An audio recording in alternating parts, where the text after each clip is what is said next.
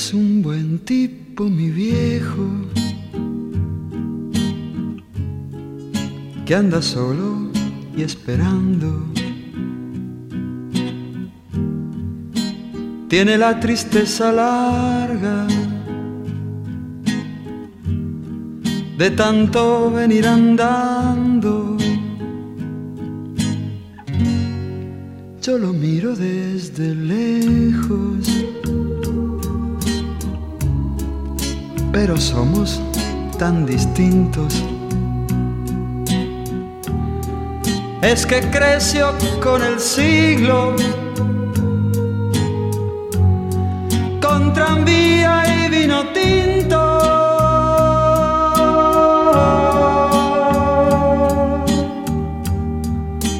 Viejo, mi querido viejo, ahora ya caminas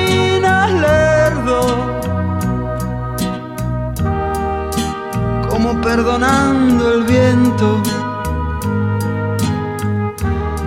Yo soy tu sangre, mi viejo. Soy tu silencio y tu tiempo. Él tiene los ojos buenos figura pesada. La edad se le vino encima. sin carnaval ni comparsa. Yo tengo los años nuevos y el hombre los años viejos.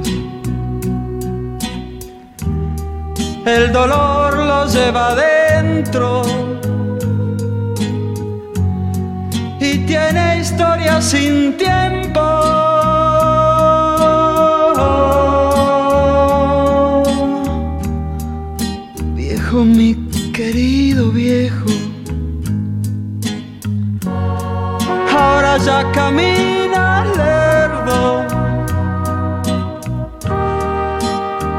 Perdonando el viento.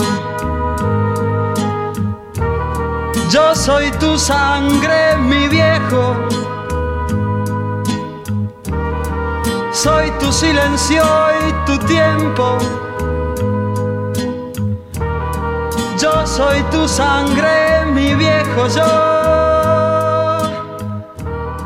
Soy tu silencio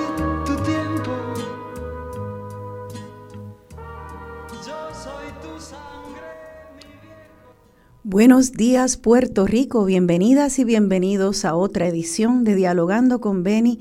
Esta es su servidora Rosana Cerezo. Y se preguntarán por qué, si no es el Día de los Padres, estoy tocando la canción de mi viejo de Piero, ese ya clásico.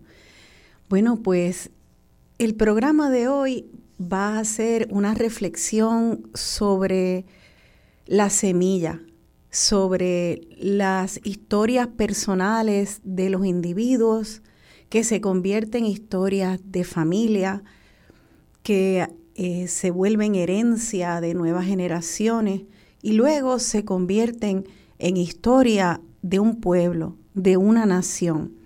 Nuestro invitado de hoy, tengo la alegría y honor de decir, es el artista, escritor, guionista, comunicador, motivador y, bueno, maestro Silverio Pérez.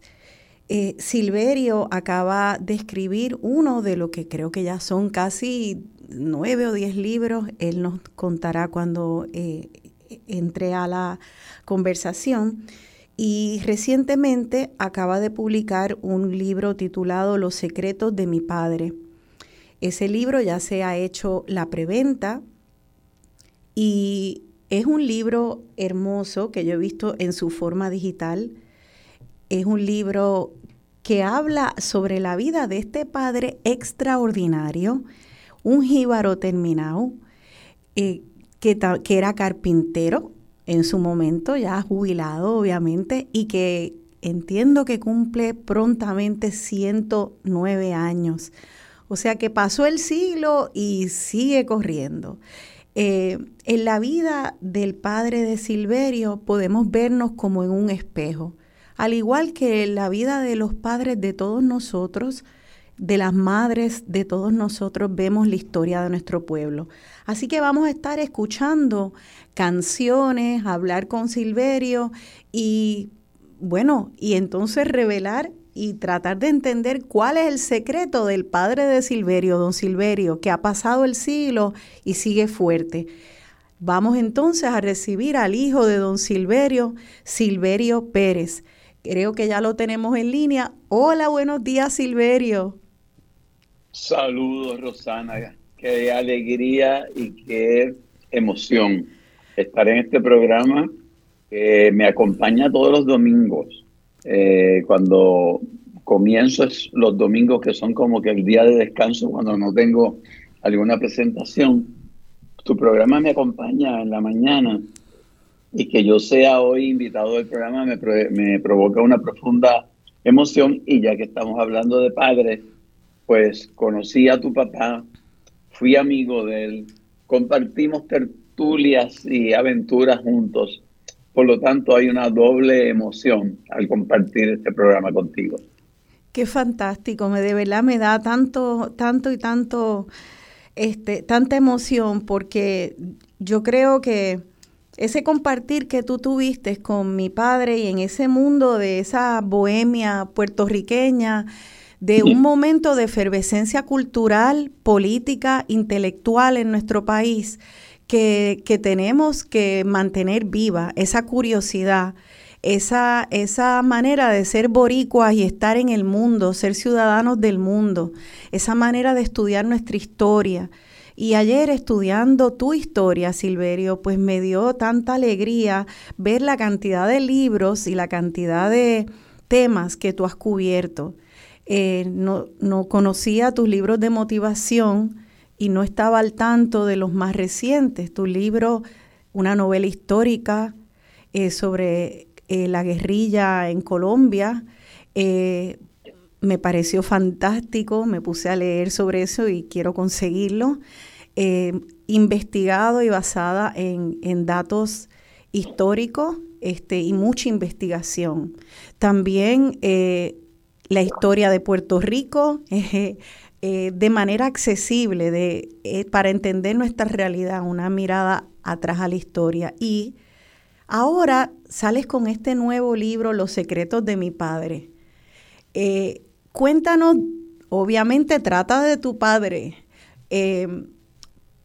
pero había alguna motivación también, además de hacer la mirada de tu papá y de lo fantástico y maravilloso que él es, como un mensaje también a nivel de país, a nivel de colectivo? Sí, hay dos cosas ahí que tú has mencionado que me parecen sumamente importantes, Rosana. Lo primero que me motiva a escribir la historia de mi papá, porque entiendo que es una responsabilidad de todos, como tú lo haces en excelencia, de honrar a nuestros padres. Estamos viviendo momentos en Puerto Rico donde cada, a cada rato nos llegan noticias de ancianos abandonados, de personas que llevan a sus padres a un hospital y no los regresan a buscar, de personas que llevan a un adulto a un hogar de ancianos y se despreocupan. Y me parece que quiero que con este libro hagamos un llamado contundente desde el amor a que los hijos tenemos que asumir responsabilidad por nuestros padres. Ellos la asumieron por nosotros y me parece que nosotros tenemos que asumirla por ellos. Ahí hay un mensaje que quiero transmitir a través del programa. Yo soy un fanático de la historia, sobre todo de la historia de Puerto Rico. Por lo tanto, no puedo evitar, al contar la historia de mi papá, hacer constantes referencias a la historia de Puerto Rico, porque en última instancia es imposible contar la historia de una persona sin contar el contexto en el que vivió esa persona. Mi papá le tocó nacer en el 1914, en los albores de la Primera Guerra Mundial, cuando todavía a Puerto Rico no se le había impuesto la ciudadanía americana. Por lo tanto, a él le tocó vivir ese siglo XX eh, tan importante en nuestra historia y no puedo evitar utilizar eh, momentos de su historia para dar un atisbo de cuál era el contexto eh, que él estaba viviendo en ese momento.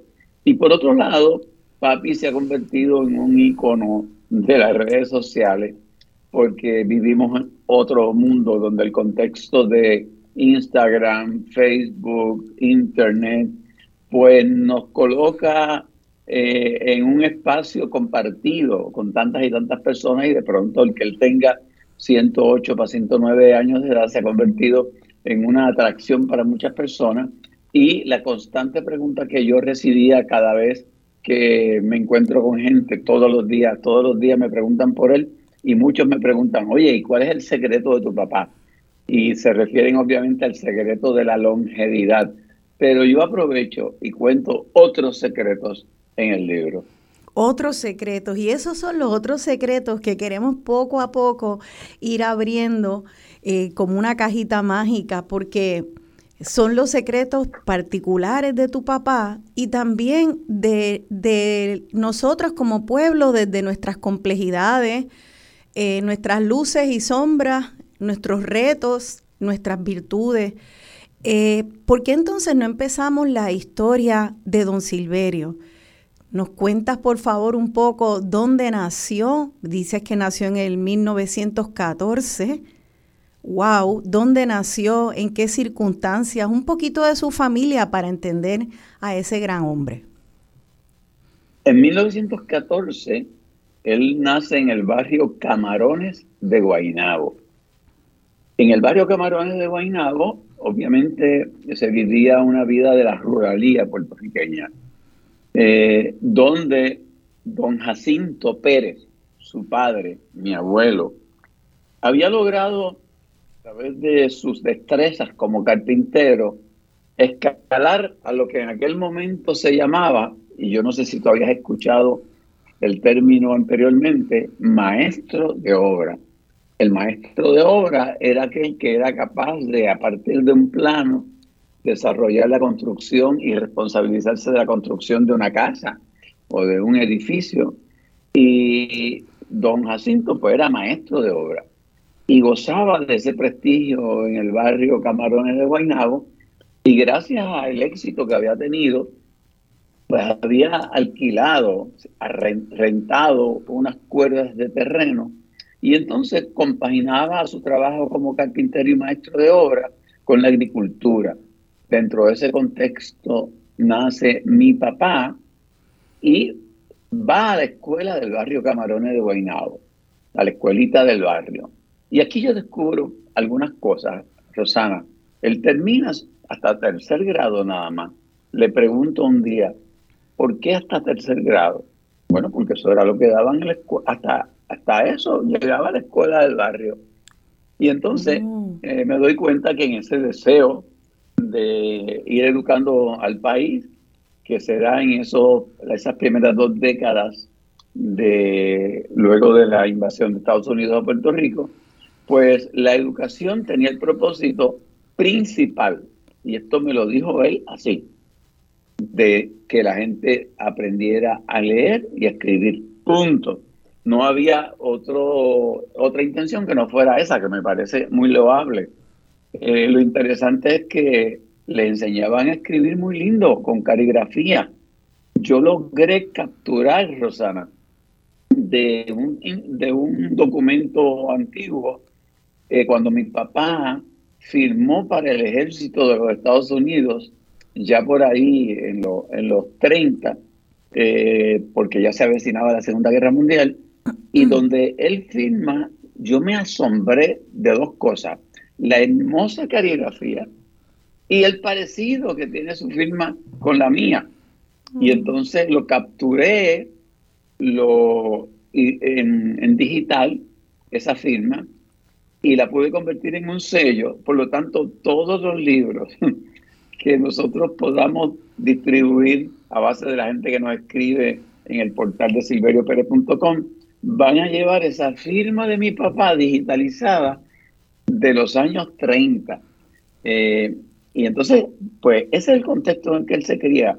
La ruralía, el campo, eh, cuando sale de la escuela, eh, después de haber estudiado tres años, tendría 10 o, o 11 años, se reintegra total y absolutamente como cualquier otra persona a las labores del campo, a sembrar yautía, a sembrar malanga, a sembrar yuca, a recoger frutos menores y a vivir una vida como cualquier otro joven de su época. ¿Fue soldado entonces? Porque si, eh, o solo fue un registro, ¿llegó a ir a la Segunda Guerra Mundial o a alguna guerra? No, no, no llegó a ir a, la Segunda Guerra Mundial porque ya estaba casado, eh, ya tenía dos hijas y entonces eh, su, su esposa estaba encinta y eh, por alguna razón que tal vez no fue urgente reclutar tanta gente para, para la guerra, pues no llegó ahí. De hecho, en el 1942 yo comienzo uno de los relatos, eh, que en 1942, mientras él vivía un momento dramático en su vida, y es que su primera esposa estaba dando a luz allá con, con una comadrona, y se había trancado el bebé para salir, que finalmente sale, pero la placenta no sale, tienen que correr entonces tienen que correr hacia el hospital, la llevan en una hamaca y mientras todo eso está ocurriendo, hay submarinos alemanes cerca de las costas de Puerto Rico.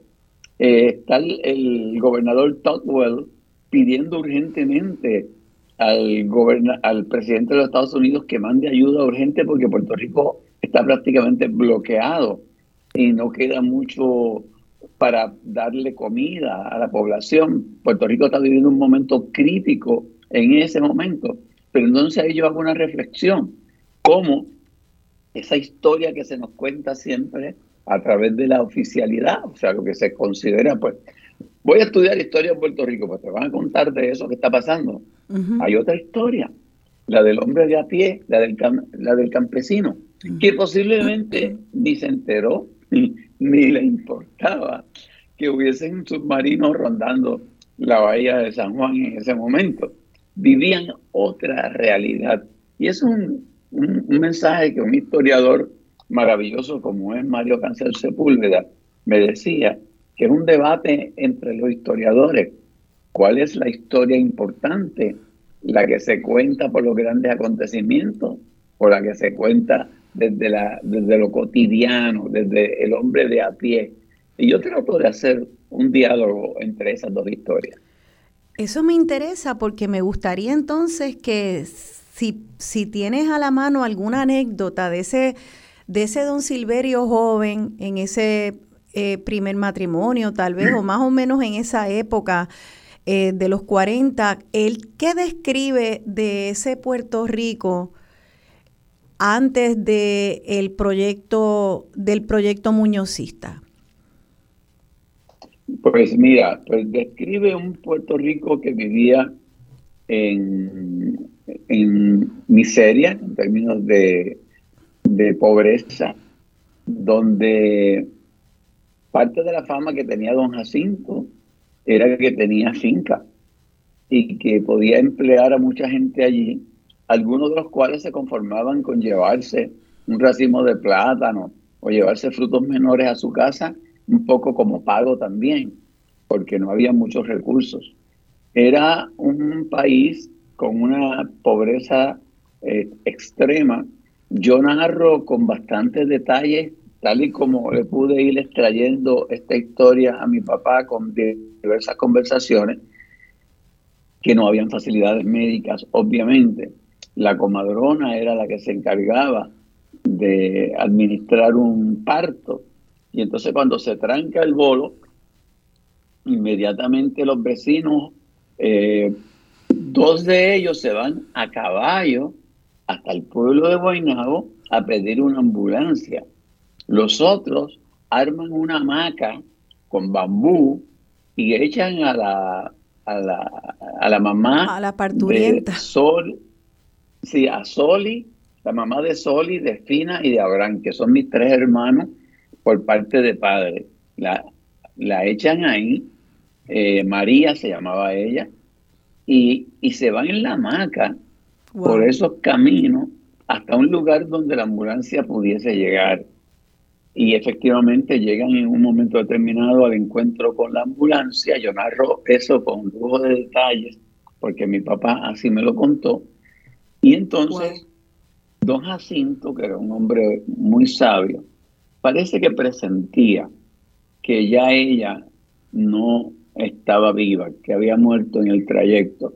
Pero llegan hasta el pueblo y papi cuenta que él se sentó en las escalinatas del hospital de Guaynabo, que quedaba donde, eh, en, frente a la plaza de Guaynabo. Y entonces de pronto sale una enfermera y le pregunta si hay algún familiar de, la, de María Rosario y él dice, yo soy el esposo, y le dicen, pues no pudimos hacer nada, ella murió. Y en ese momento él, el impacto fue tan grande que él pierde el conocimiento. Ay, bendito. Y lo próximo es que él despierta cuando ya está en la casa del abuelo, le han puesto unas compresas de alcohol en la frente y desde ese momento desarrolla una especie de trauma emocional que ante fuertes emociones perdía el conocimiento. Eh, eso muchos de la familia no lo sabíamos. Eh, se revela a través de varias entrevistas que hice. Y ya luego él supera esa, esa condición gracias a los cuidados de mi mamá. Pero pues se retrata un, Puerto Rico donde los caminos eh, no podía llegar una ambulancia, donde era la comadrona la que hacía los primeros auxilios. Si te enfermabas del estómago había una comadrona, una santigüera, o sea, la que santiguaba. Este, se tomaban tesis de, de plantas, se vivía realmente una ruralía que, uno hasta, hasta añora, porque era un, un Puerto Rico rústico, pero con mucha pobreza, con mucha pobreza. Wow. Y esos hijos de Doña María, que eran tres entonces tus hermanos por parte de padre, se quedan eh, pequeñitos, incluso el recién nacido con tu papá, como un hombre en la década de los 40 pudo echar para adelante a un infante eh, que no, no sé si habría fórmula en aquel tiempo, cómo podían alimentarlo. ¿Cómo hizo tu padre? ¿Él te dio algún detalle sobre ese momento tan terrible? Sí, aquí viene otro retrato de, la cultura de nuestro país en ese momento. Inmediatamente, las eh, tías de María eh, acogen al niño y se encargan de él inmediatamente. Eh, mientras que las dos hermanas, que ya tenían cuatro, cinco, seis, seis y cuatro años, este, Victorina se llamaba la mayor y Josefina la segunda, que se van con mi papá a vivir a la casita que quedaba al lado de la casa de don Jacinto, se van a esa casita a vivir con, mi papá. Él se encarga de ella, mientras que la tía Nicolasa se encarga de Abraham, que era el niño pequeño, porque obviamente no podían confiar en que este hombre que estaba trabajando como agricultor y carpintero iba a poder regar con un niño pequeño. Y entonces, eh, así transcurre eh, esos primeros meses de su viudez. Wow. Y óyete esto, en una ocasión, eh, como parte de diversión, las diversiones, los hangueos en aquel momento, no era alguna discoteca, obviamente, en el condado, ni mucho menos. Los hangueos del barrio eran los rosarios, los, funerales, este, ese tipo de cosas que convocaban a la, a la ruralía, a, los campesinos. Esa era la forma de, interaccionar. Las parrandas quizás, ¿verdad? Tal vez parrandas navideñas, me imagino. Claro, ese tipo de cosas. Bueno, pues mi papá para aliviar un poco el dolor de la viudez, pues con un amigo eh, compraron dos caballos y se iban los fines de semana por ahí a correr eh, por los negocios, etcétera, etcétera. En un momento determinado en que se metió en un problema, el, el abuelo Jacinto lo llamó a capítulo y le dijo, o tú dejas de, de las salidas esas por ahí y estarte metiendo en problemas, le gustaba pelear, o te quito el caballo, mando a recoger tomate. O sea, que ya para esa época habían personas que emigraban a los Estados Unidos a, a labores de la agricultura.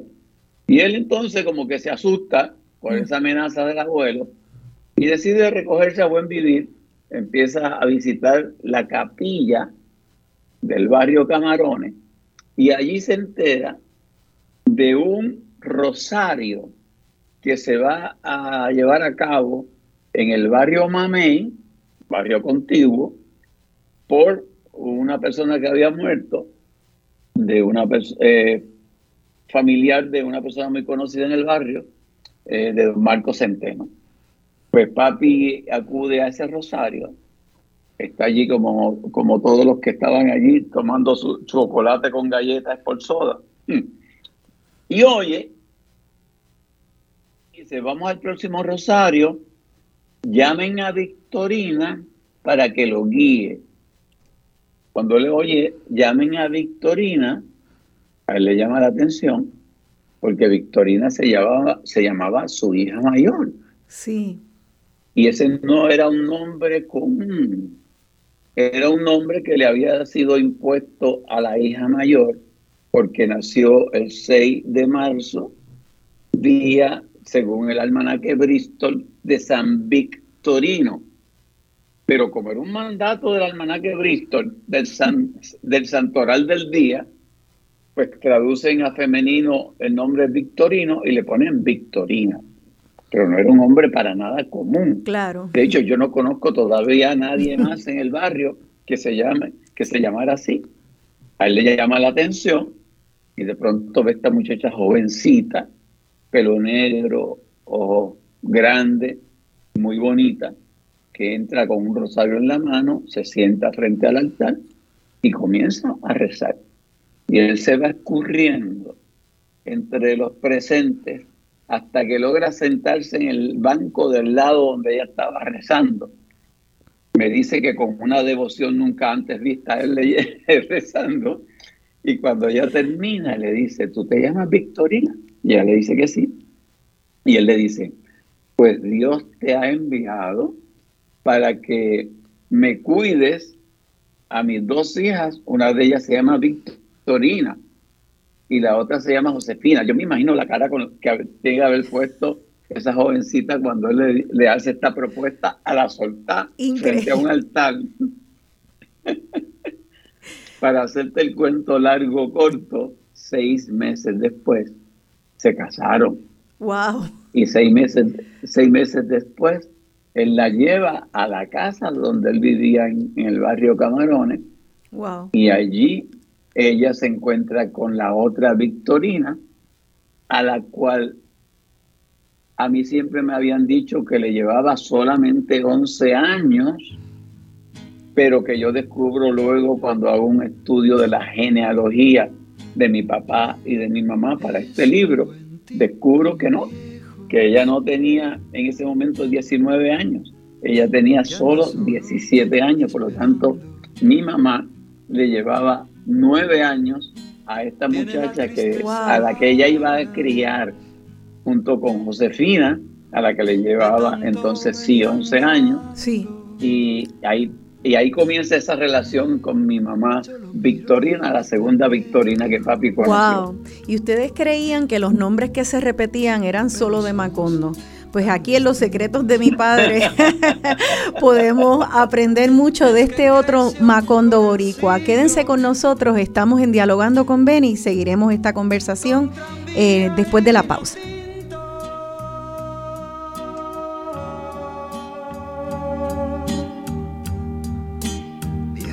Querido viejo, ya caminas lerdo, como perdonando el viento.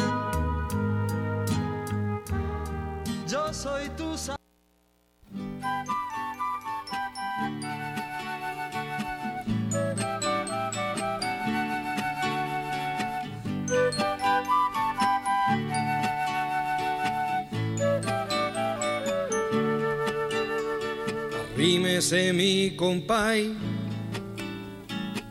y suba por la vereda. Haga usted un alto en la brega y tráigase a la comay. Yo pondré mi lelolay y usted un acorde sencillo mientras nos dan un pocillo de café de aquí Ahora que usted ha llegado, irse no va a ser sencillo. Ahora que usted ha llegado, irse no va a ser sencillo.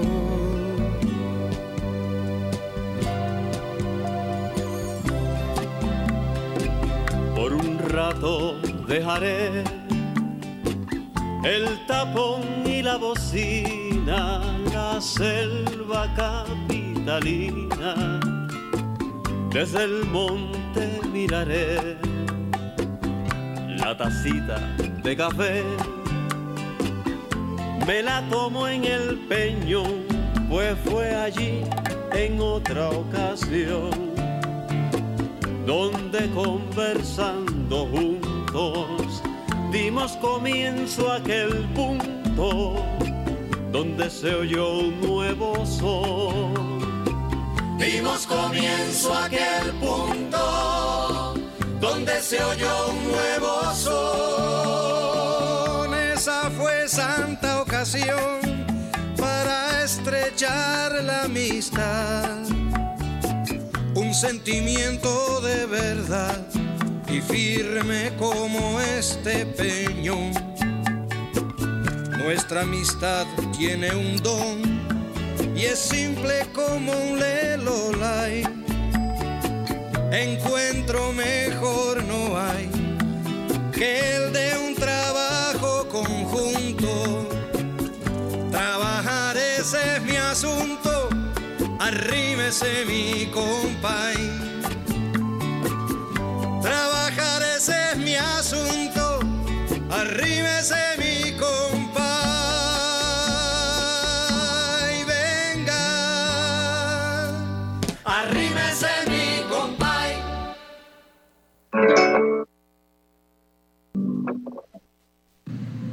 ¿Cómo era un arao? El arao era una, tenía una, una pieza este, así larga que, y, y lo demás era, made- era madera que se cogía por aquí. Y entonces los boyas iban ala- alando ese arao y eso se, iba, se metía por la tierra. Y, y iba así, mirando la tierra para ver. Ah, ok, esa, esa, esa pieza de la que tú hablas tenía como una cuchilla. Ajá. Era como una cuchilla Sí, que iba como una cortando. cuchilla así ancha, sí. Ajá. Era así, así. Ajá. Y, y se iba moviendo así, rompiendo la tierra. rodeando la tierra y eso. Miraba yo. Entonces, Además tenía una ruedita al frente, ¿verdad? ¿Ah? Tenía una ruedita al frente, el Ah, sí, sí, claro, sí. Una rueda, sí. Y tú te acuerdas que algunas veces cuando yo te iba a llevar al almuerzo, de Ah. chiquito, me montaba en el arao para darme Ah, un- sí, eh, eso era verdad acá. Ajá. Acá que estaba este. Te montaba, te montaba así en el arao y seguía. Como si fuera una carretilla. Ajá. Sí. ¿Y los bueyes de quién? Cari, Los bueyes eran de, de, ¿qué, de qué es lo que están De ahora? Aguile Bulgo, que era el dueño de la finca. Eh, se- eh, la finca sentada. Y cuando tú arabas ahí, ¿para qué, Eh. qué era lo que se iba a sembrar ahí? Ah, papi, papi. Ayer iba a sembrar frutos menores. Era yautía. Sí, pónmelo cerquita porque- guineo. Ah. y todo se sembraba ahí. Ok, para, o sea, para eso se araba la tierra. Ajá. Para, ¿Y era fuerte ese trabajo? No, eh, bueno, para ese tiempo no era fuerte para uno. Y yo trabajaba ahí. No estaba acostumbrado. Acostumbrado. Lo mismo de arao que, que de, de allá, para, para hacer los hoyos, para sembrar la, la, la lentilla con una, una sabomba que cogí. Con una asada. Y ahí se, se hacía el hoyo, un hoyito. Y la batata se hacía así, así, perdón, y ahí se doblaba el bejuco, se metía ahí también. ¿Cuánto tiempo tardaba más o menos la batata en salir? La batata como seis meses. Como seis meses. Ahora las batatas salen más rápido porque las cultivan en el Capitolio, las batatas políticas, ¿verdad? Ah, sí, las batatas políticas, sí. Aquí de vuelta a Dialogando con Beni, yo soy Rosana Cerezo y estoy dialogando con Silverio Pérez. Ese, esa voz y el video para quienes lo vieron por eh, Facebook Live eh, es de Don Silverio Pérez, el papá de Silverio y eh, el protagonista de este reciente libro de, libro de Silverio Pérez, Los secretos de mi padre. Creo que todavía tenemos ya a Silverio en línea. Eh, vamos a ver si lo puedo volver a ver en pantalla. Hola Silverio. Eh, me encantó escuchar, te, creo que te tengo en mute, acá no estoy oyendo a Silverio, es cuestión de darle un botoncito. Empecé antes de poner la voz de tu papá, eh, con la canción de Arrímese de mi compay, con tu, ah, ah. ahora te escucho, con tu compay Tony Croato, y esa, esa hermosa canción de tu autoría empieza con, eh, termina, disculpa, con el verso de eh, encuentro mejor no hay que el de un trabajo conjunto, trabajar, ese es mi asunto, arrímese mi compay. Y vemos en esa entrevista tan linda que le haces a tu papá que ese fue el asunto de la vida de tu papá. Eh, ese, ese trabajo con la madera, ese trabajo con la tierra, eh, lo claro que él explica todo, sus herramientas, el tiempo que toman las viandas que nos alimentan.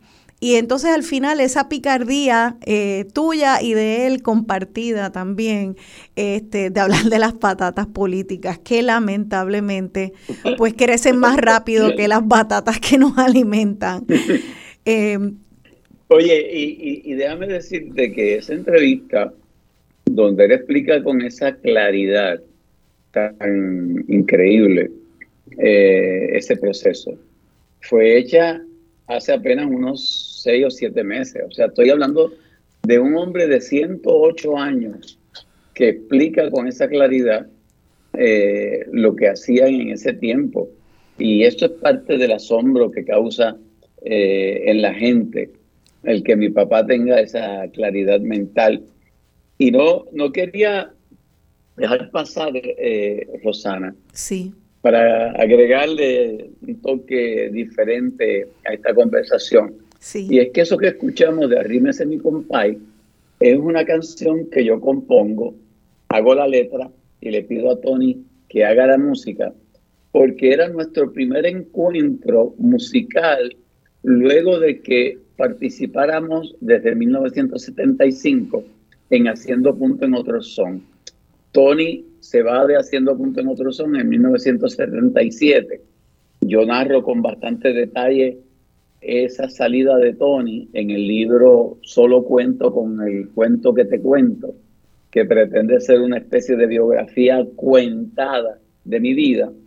Tony se va en el 1977, inicia esa carrera de canciones puertorriqueñas que empieza a, a buscar y a grabar y no es hasta que yo me voy en 1980 de Haciendo Punto que él entonces, para, por la ética de no invitarme a un proyecto cuando yo estoy todavía en Haciendo Punto, eh, me invita a hacer un disco que se llamó Arrímese mi compay. Y entonces para iniciar ese disco yo hago estas décimas y él lo musicaliza. Ahora en muchas de mis presentaciones eh, personales, yo le añado una décima a esas décimas como introducción a cuando él empieza cantando Arrímese mi compay. Yo no sé si se escuchará bien la guitarra. Mira a ver si, si se oye. Sí, sí se oye y ahora más, mejor, mejor se oye. Dice, Dios a mí me regaló un padre, amigo, un hermano, que por el norte italiano en el 40 nació. Luego a, em, a Uruguay emigró ah. y a Puerto Rico un contrato lo trajo aquí, más el trato del boricua lo enamoró. Y un día sí me cantó el compay Tony Groato. Y un día sí me cantó el compay Tony Groato. Y ahí es que entonces empatamos con Arrímese mi compay. Qué lindo, gracias. Qué bonito, bravo. Y entonces, fíjate que décima que en el 1940 nace Tony. Y Tony le toca vivir su infancia en el pueblito de Atimis, al norte de Italia, que es ocupado los mismos nazis que circunvalaban las costas de Puerto Rico con sus submarinos en esa misma época que estoy contando lo de mi papá. Mm, Ese niño tiene que vivir por varios años exclusivamente de las papas que cultivaban en el patio de su casa porque no se podía salir a la calle. Vaya, yo no sabía cuando Tony, cuando Tony eh, logra emigrar, emigran a, emigrar a Argentina. Pero Argentina también estaba en cierta complicidad con lo que estaba pasando. Oh, sí. Eh, y entonces no lo aceptan, no aceptan a su familia, y entonces tienen que ir a Uruguay. Y consiguen una casita en un vecindario de emigrantes italianos en el barrio de La Paz, en Montevideo. Y allí él vive una ruralía que era muy similar a la que vivió mi papá y a la que yo viví en mis primeros años de vida en el barrio Mamé. Esa conversación de esas similitudes Qué interesante. se desarrolló en una piedra que dividía su casa de la mía allá para 1974. Porque cuando Tony este, llega a, Montevideo, Uruguay, y a lo mejor le podíamos dedicar un programa entero a él y a esa historia. Eh, se cría con sus hermanos allí, cantaban, porque esto era lo natural en su pueblito, y, y un día, pues unos productores lo escuchan y lo contratan a él, a su hermana y a su hermano, y se convierte en los TNT, así se llamaba el grupo que se forma para dar el lanzamiento de la nueva ola, de la música de nueva ola en Buenos Aires. Se hacen famosos, van a España, recorren el mundo y en un momento determinado en que Tony y su hermana están en Venezuela, el productor Paquito Cordero los oye y los trae a Puerto Rico. Y después que Tony vino a Puerto Rico, decide sembrarse en nuestra patria y de aquí nunca más salió. Nos conocimos en un nightclub una noche donde yo cantaba y él me fue a ver en compañía de Axel Anderson. Y desde ahí surgió una amistad tan grande que juntos, Tony y yo, le compramos un terreno al pianista del nightclub donde nosotros estábamos cantando y él construye su casa en una esquina de esa, de esa loma y yo construyo la mía en la otra esquina de la loma. Y estas conversaciones de lo que estaba pasando en el 1940 y 42 que yo te estoy contando a ti de mi papá, sí. él me contaba a mí de su experiencia en Italia. Y de pronto estamos en una, una loma en Puerto Rico hablando de orígenes similares que concluyen posteriormente con vamos a contar esto en una tarima. ¿Por qué no hacemos esta misma conversación en una tarima? Y esa, ese deseo de contar esto en tarima fue evolucionando y se convirtió en nuestra primera presentación de Haciendo Punto en otro son en el Cafeteatro La Tea del Viejo San Juan, calle Sol 280. ¿En qué año? Y, y perdóname que me emociona, pero tu papá estaba en una de esas presentaciones. Mira qué lindo. ¿Y, y qué año sería eso más o menos, Silverio? 1975. Es hermoso y te agradezco que, que traigas esta historia y que unas estos cabos, porque tú eres uno de los propulsores de la nueva canción en Puerto Rico. Haciendo punto en otro son, eh, fueron, formaron una generación. A mí me formaron y a, a muchas de mi generación. Y lo que tú estás narrando es que eh, era lo que yo sentía, es lo que ustedes comunicaron con sus voces, con el repertorio que escogían presentarle a las personas que consumían esa música. Es este, esta historia de, de un pueblo que tiene raíces en común. Eh, Eso así. Y que ese campesinado, que fue lo que tanto la voz tuya, la de Tony, eh, la de Roy Brown, la de obviamente el Topo y tantas otras, Andrés Jiménez, lo que hacían era buscar esa dignidad en el campesinado, en la mujer y el hombre común, en la sabiduría del pueblo, y empezaron a traer música y cantautores para nosotros que éramos más pequeños de España, de Uruguay, de Argentina, y lo, lo traían y nos los presentaban con ritmos boricuas, eh, con voces boricuas en estas colaboraciones, y nos abrieron el mundo a través de la canción. Poesía, yo la primera vez que escuché a Nicolás Guillén fue gracias Haciendo Punto en Otro Son, y no sabía ni quién era.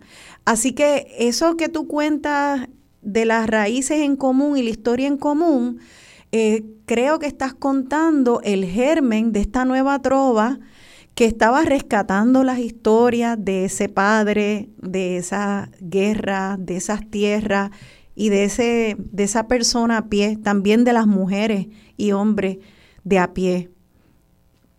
A mi mamá le, que, le gustaba cantar y al yo nacer en ese contexto rural, el campesino, eh, era lógico, no, no era como que nada del otro mundo, el que uno aprendiera a cantar décimas.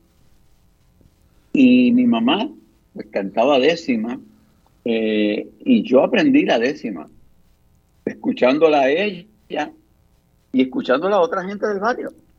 Ya luego, no se me olvida, cuando mi maestra de español, creo que fue en séptimo grado, que explicó lo que era una décima. Y cuando ella lo explica, yo hago, no, no puedo evitar el hacer un ah. y la maestra me pregunta, ¿qué pasó? No que que yo sé hacer décimas, me dice, le digo, pero yo, yo no sabía las reglas. Yo no sabía eso que usted nos cuenta, de que esto viene del poeta español Vicente Espinel, y que la décima tiene que ser octosílaba, que el primero tiene que rimar con el cuarto y el quinto, el segundo y el tercero entre sí, el seis, siete y diez tienen otra rima, el ocho y nueve. Yo hacía eso porque lo había escuchado y lo había aprendido de oído, pero no sabía que eso estaba establecido en una regla. Y eso se lo debo a mi mamá.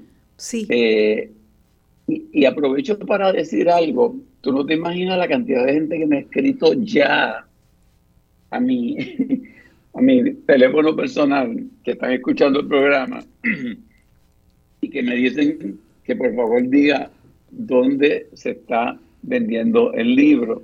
Eh, les, les, estoy diciendo que en este momento solamente está disponible en mi página web silverioperez.com, www.silverioperez.com, y que el, y que el libro tiene, Rosana, un QR code que conecta a la gente a través de, la cámara de su teléfono con un site en el internet donde está esa entrevista que tú acabas de pasar con mi papá y está un montón de videos y fotos eh, que complementan esa historia que nosotros estamos desmenuzando aquí en esta mañana de domingo. Así es, ayer de ahí, de la página los secretos de mi es que pude sacar ese video y vi tantos otros eh, y fotos y álbumes familiares.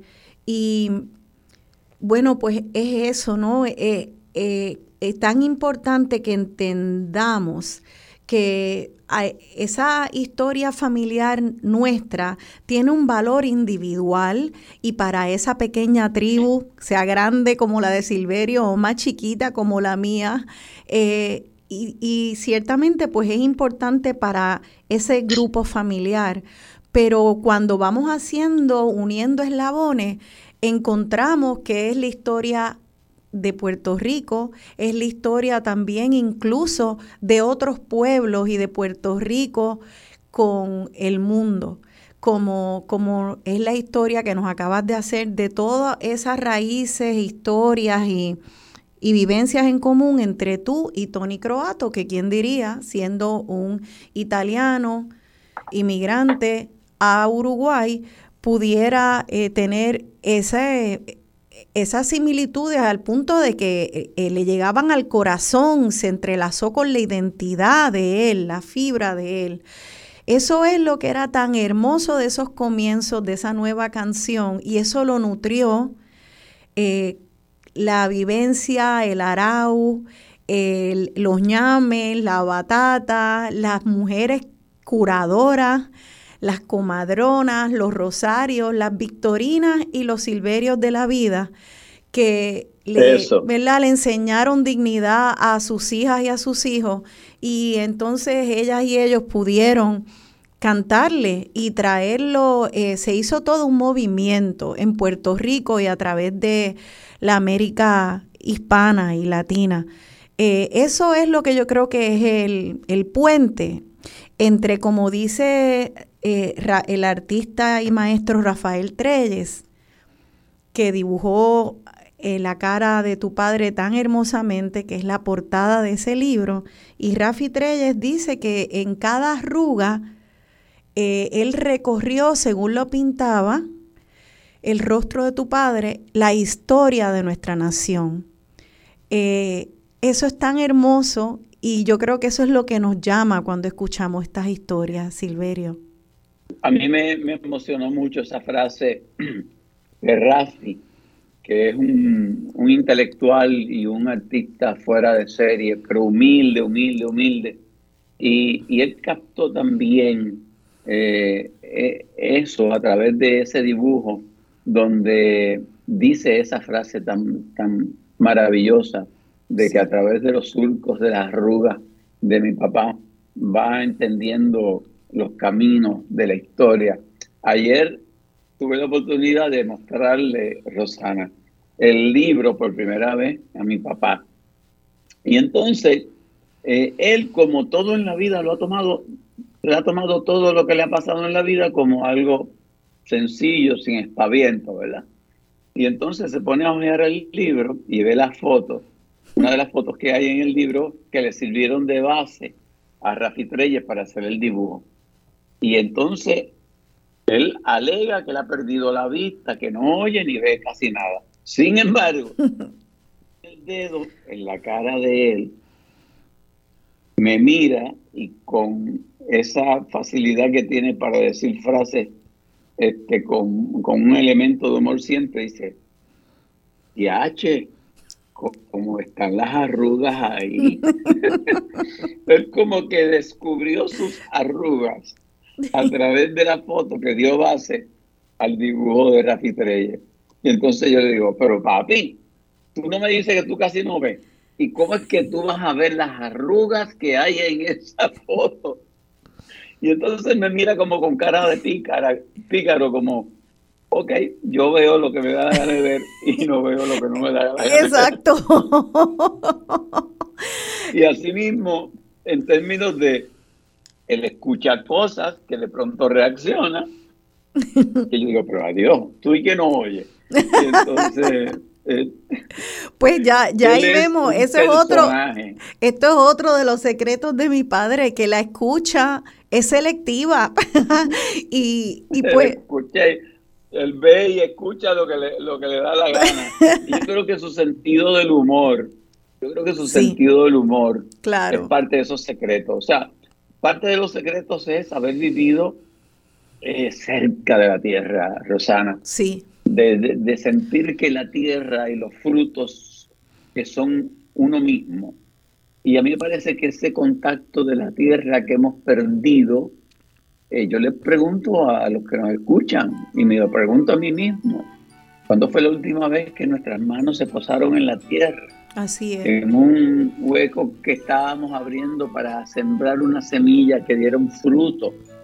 Pues yo creo que esa relación con las raíces, con la tierra, es parte de esos secretos que lo han, le han permitido vivir tantos años. Pero de ahí podemos brincar a un elemento no tan físico, sino tan posiblemente interior, emocional. Y es que la mirada que él le da a la vida no es desde el punto de vista que, que tanta gente le da de, de sentirse víctima, de mira lo que me pasó, de mira qué, qué triste, que por qué las cosas no son de otra forma. Él ve la vida como de una forma fluida. Esto es lo que hay. Yo no, él dice que no entiende Claro. por qué el, espa- el espaviento, él usa la palabra espaviento, Es que es yo no verdad. sé cuál es el espaviento con que yo tenga 108 años de edad. Qué bien, Silverio, ya nos están tocando la musiquita para la pausa, pero partir de lo que hay, de la realidad, sin espaviento, sencillamente aceptándolo con dignidad y pa'lante. Y conexión, y conexión con la tierra, que es la madre y es la fuente. Seguimos revelando los el secreto. secretos de mi padre. Quédense que en la pausa, luego de la pausa, seguimos con Silverio Pérez aquí en Dialogando con Beni. donde conversando juntos dimos comienzo a aquel punto donde se oyó un nuevo sol. Dimos comienzo a aquel punto donde se oyó un nuevo sol. Eres como la mar, bueno de frente, peligroso en día gris, duro y valiente. Llevas en la cabeza brisas ligeras, temporal que aún contiene tu compañera. Eres como el cantar de un campesino que al cantar va labrando nuestro camino. Eres como un dolor que se volvió canción y no quejido. Eres como la voz que expende el aire.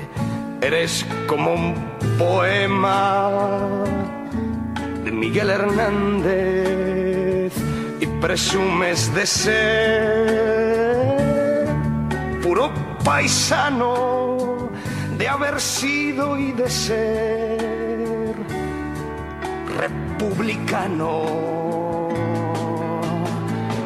compañero del sol, fiel compañero, nunca te preocupó en nada ser el primero, eres como el sudor callado y quieto y nunca abriste el cajón de tu propio respeto. No quisiste jamás salvarte solo, porque no hay salvación, decías si no es con todos, no sabes de venganzas ni de desquites, gorrión que canto siempre, aún sin alpiste. Eres como la sangre, eres el aire la mar, la barca, el remo el navegante, timonel de mi alma, más que nadie. Y aún, aún eres muchas cosas más que me callo y me callan. Padre.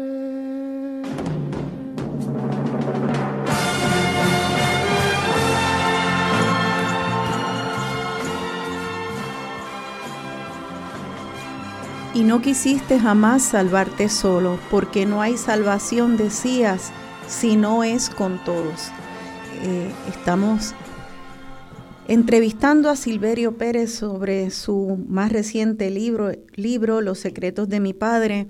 Y Silverio, en preparación para este programa, le pedí que me diera recomendación de canciones y al igual que lo hiciste, Silverio, cuando eras integrante de Haciendo Punto en Otro Son y aprendí con ustedes de autores y cantantes fuera de Puerto Rico que no conocía y de Puerto Rico, pues también aprendí contigo ahora de este gran cantante catalán, me dijiste, Paxi Andion. No sé si pronuncié bien. Paxi Andion. Paxi Andion. Pratzian Dion y esta canción Padre, tan hermosa, este, estos versos, esa voz tan fuerte, eh, como que sale de adentro de la tripa y nos recuerda eh, esa, el saco y ese verso en particular, no quisiste jamás salvarte solo, porque no hay salvación, decías, si no es con todos. Y saco ese verso porque me parece, Silverio, que eso es lo que estás haciendo con este libro en particular y con tus otros libros.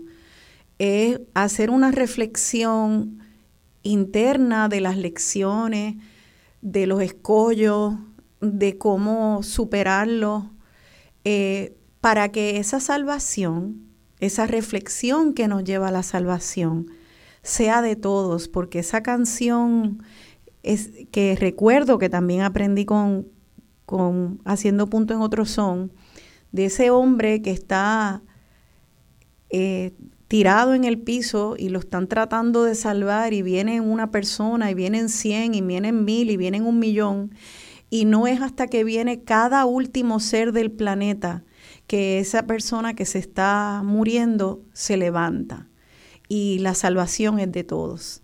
Estamos en un momento crítico a nivel de país y a nivel del mundo.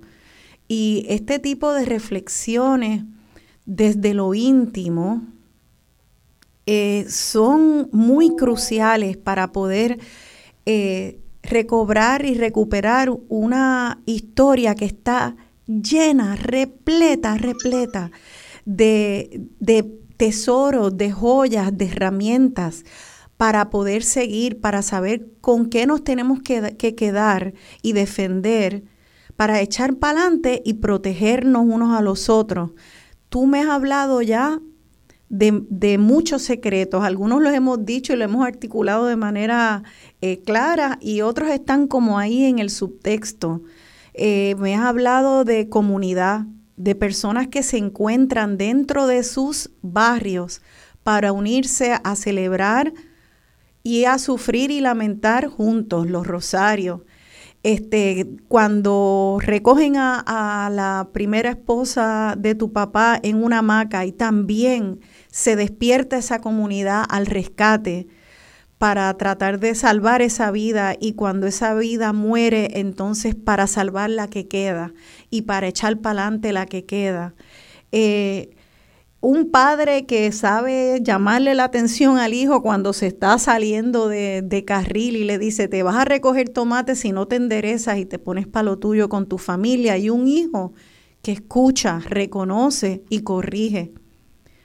Eh, y luego una nueva familia y viene y se sigue multiplicando la tribu. Y de tres o cuatro hijos, en el primer matrimonio fueron tres, eh, llegan a 14, entiendo, ¿verdad, Silverio? Eh, sí, 11 más con mi mamá, 11 más. 11 más, más los tres anteriores. Y, y entonces llegan a 14. Eh, en ese recorrido con, con, Victorina, tu madre, que quiero también exaltar a la mujer, porque hablaste también en esos principios de mujeres la, la, que curaban con sus tesis, con sus medicinas, con ayudando en los partos, una madre que te enseñó a cantar décimas. Eh, así que esa madre también es semilla de esa nueva trova esa madre que, que, te, que por inmersión te enseña cosas que tal vez que si hubieras ido a una academia y te la explican, se te hace bien difícil entender. Y tú así como que en el aire eh, aprendiste un arte muy compleja y, y entonces la, la multiplicaste para todos nosotros. Así que aquí hay muchos secretos y todo es de una conexión entre individuos, eh, de individuos a, familia, de familia a país.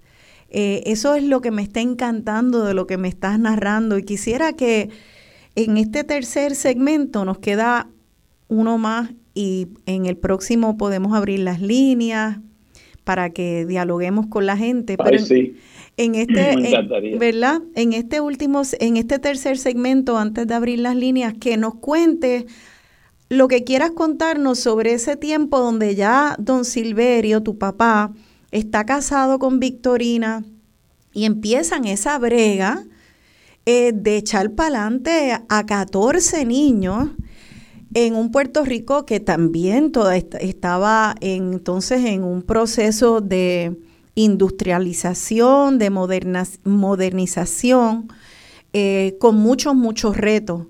Eh, no sé, de ese saco de anécdotas que hay en ese libro, ¿cuál quisieras compartir de, de toda esa época? Esas épocas. Hay mucho, hay mucho que compartir, hay mucho que compartir.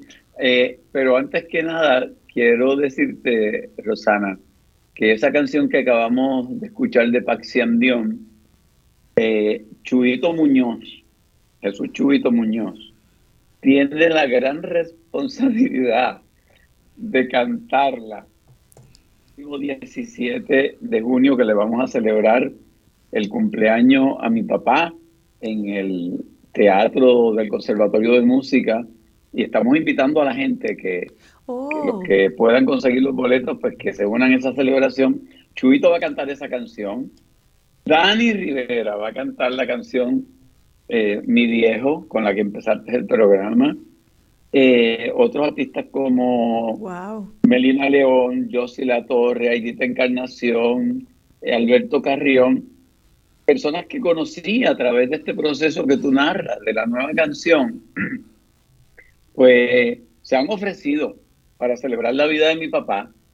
Y nosotros, la familia entera, la vamos a celebrar ese 17 de, de junio.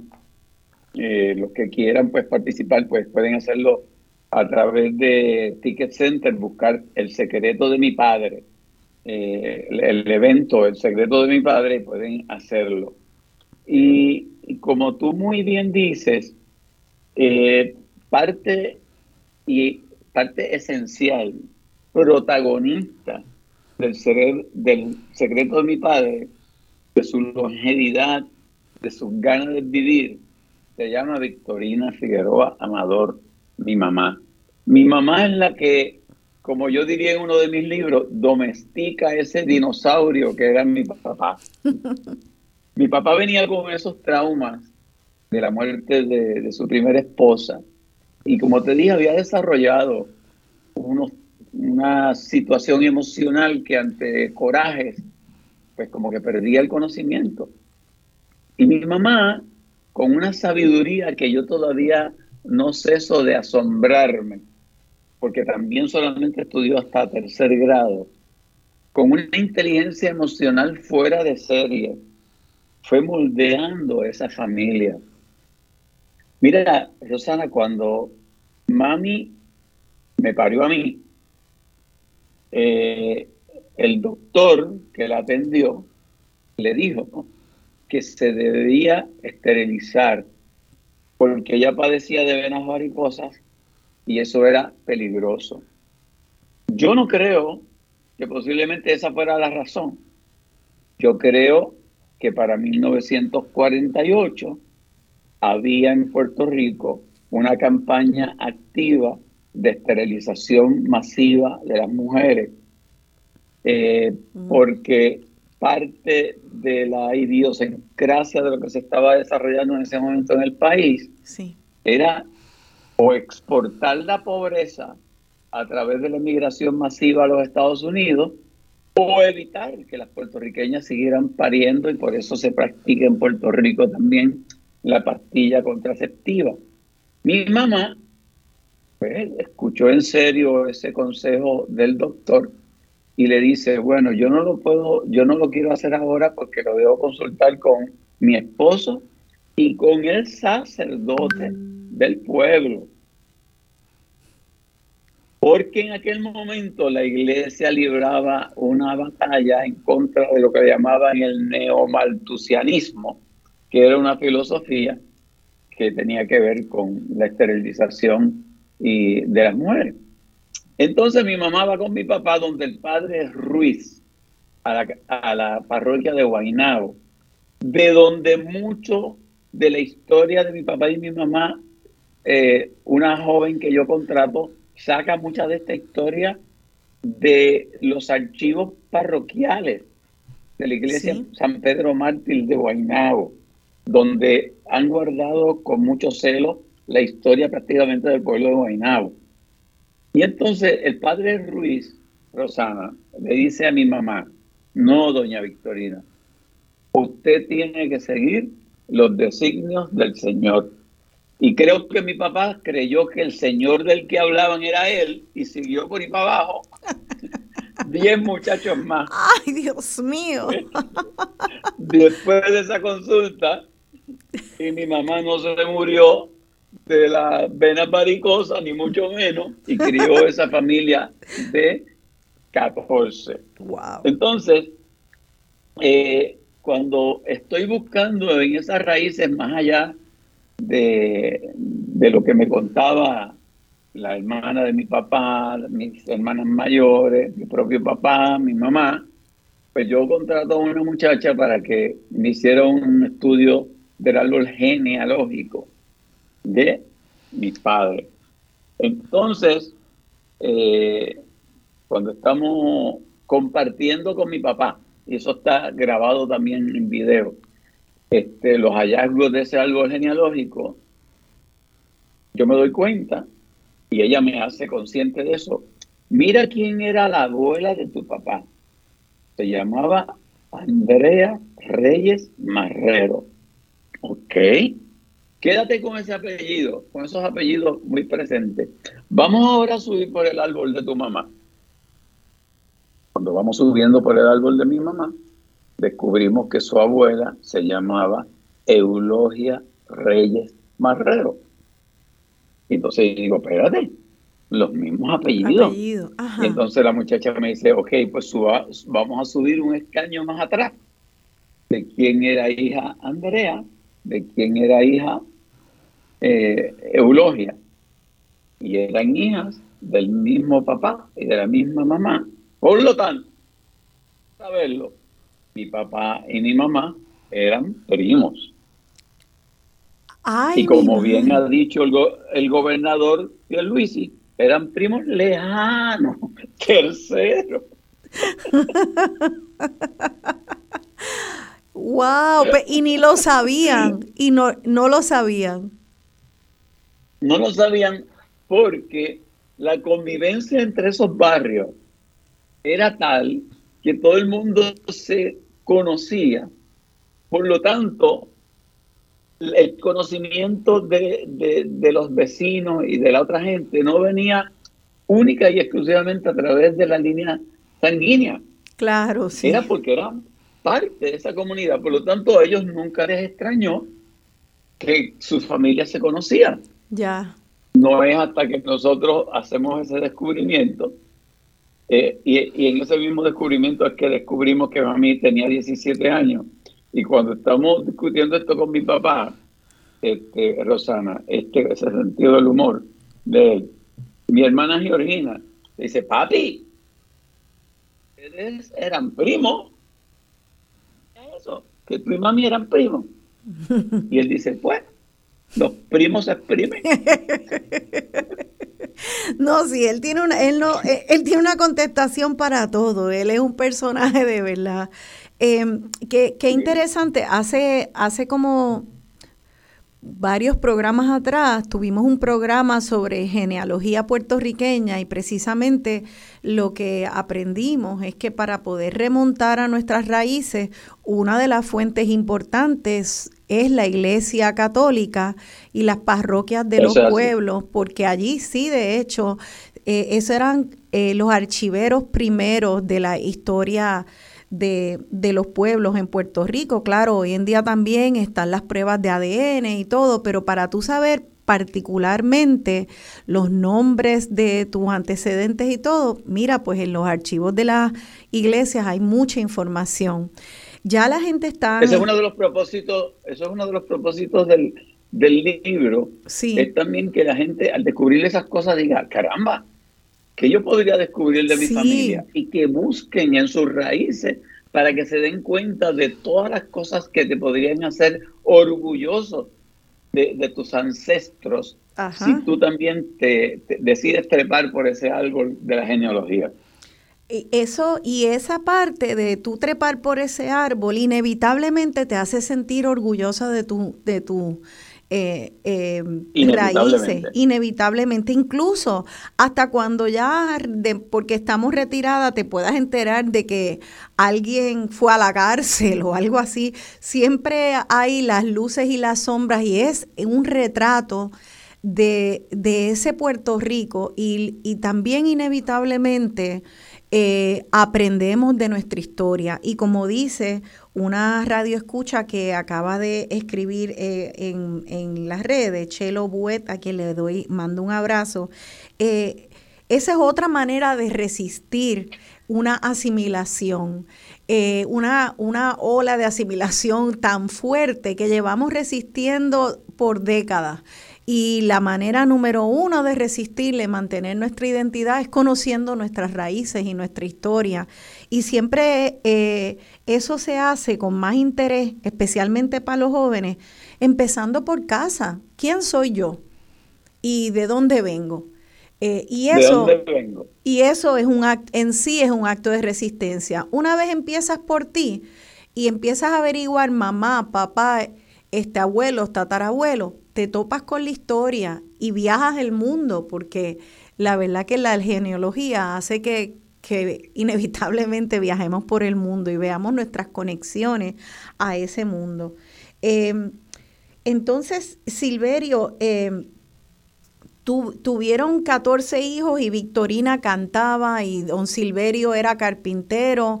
Eh, ¿Algo más antes de cerrar este Mira, segmento?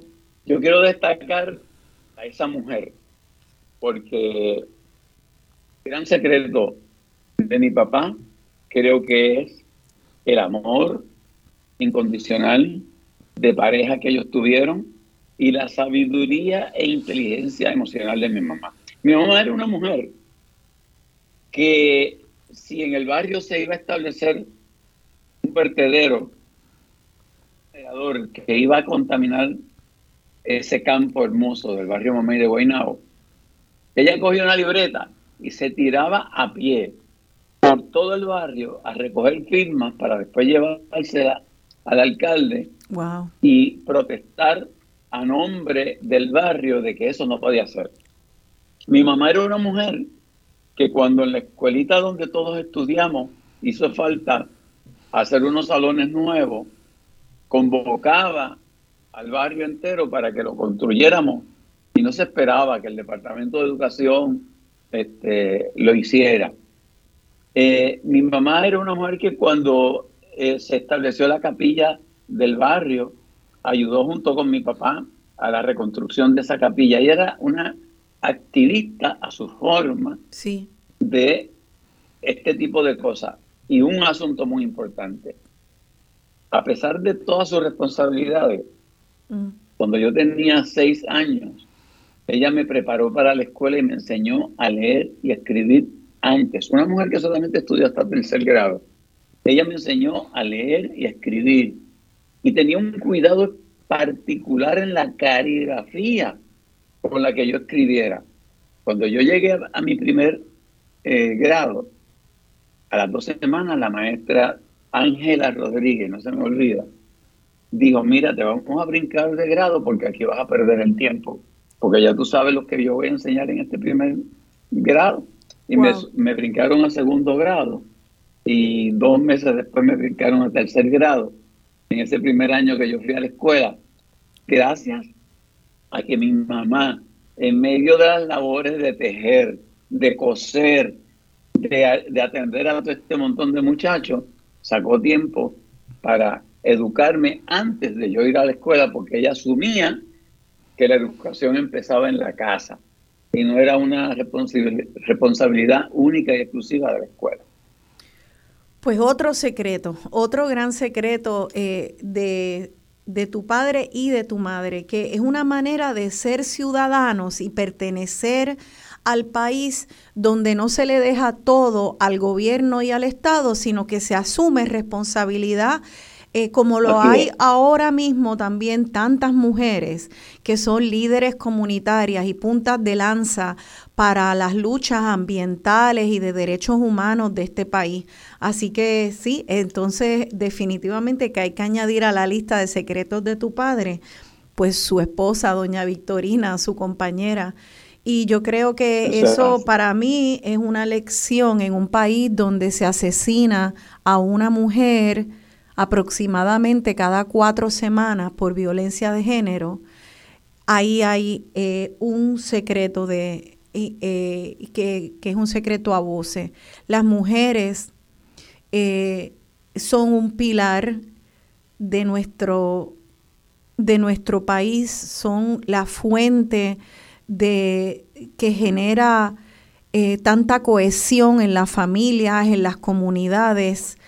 Eh, cuando hay conflictos, eh, los hombres y las mujeres tenemos que aprender a alejarnos, a manejar esos conflictos con respeto, a manejar las frustraciones y la, y la agresividad eh, para, para proteger la vida, para proteger la vida y después regresar con respeto cuando nos hayamos calmado. Es lamentable que en nuestro país, con, bueno, con tantas violencias, pues se ha asentado entre mujeres y hombres eh, mucha violencia a costillas entonces de la vida de tantas mujeres.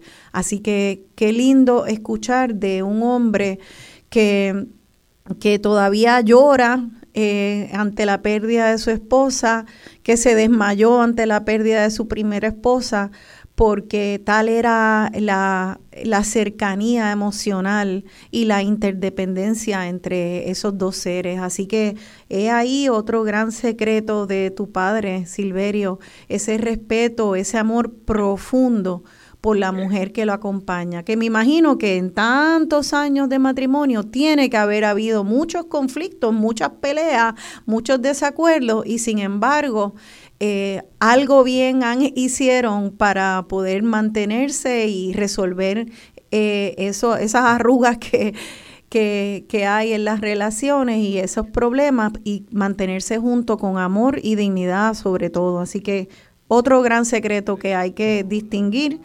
Eh, para ya tenemos que irnos a la, a la pausa, Silverio, y la próxima, pues amarramos esta, los cabos sueltos y abrimos las líneas al público para continuar la conversación con ustedes. Estamos en Dialogando con Beni.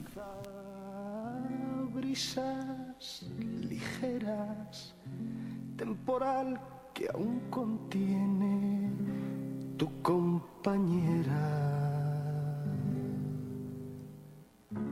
Eres como el cantar.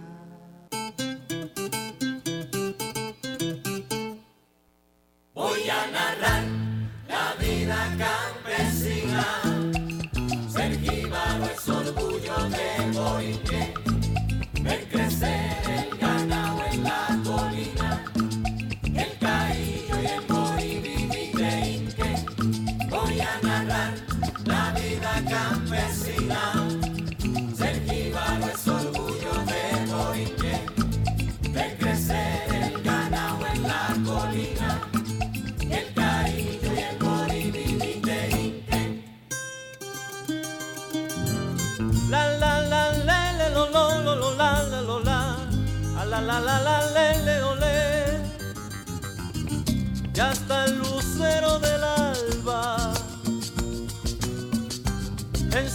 Del palmar como horquilla de cristal en el moño de una palma